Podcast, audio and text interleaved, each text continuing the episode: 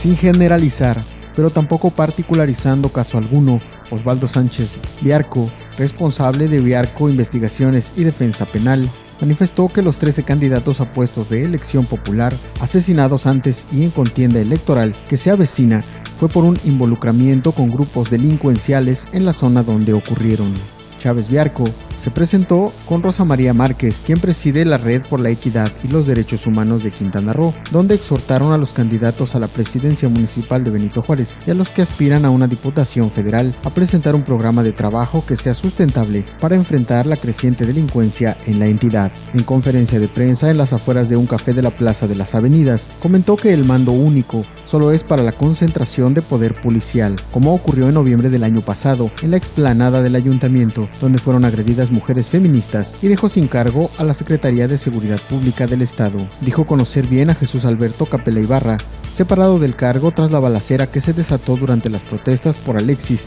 y el traer de afuera a una persona que no es de la zona sin ningún diagnóstico. Siempre habrá problemas o complicaciones como sucedió en Quintana Roo. Él no es experto en esa materia, quien hacía el trabajo en Tijuana. Fue el teniente coronel Julián Leizaola, de acuerdo con el experto, quien dijo haber laborado durante 20 años en la Procuraduría General de la República o Fiscalía y en casi todos los estados del país y responsable del programa Jalisco Unido, con resultados favorables en combate al crimen organizado y delincuencia, retó a los candidatos que quieren gobernar a los benitojuarenses a presentar sus programas de seguridad.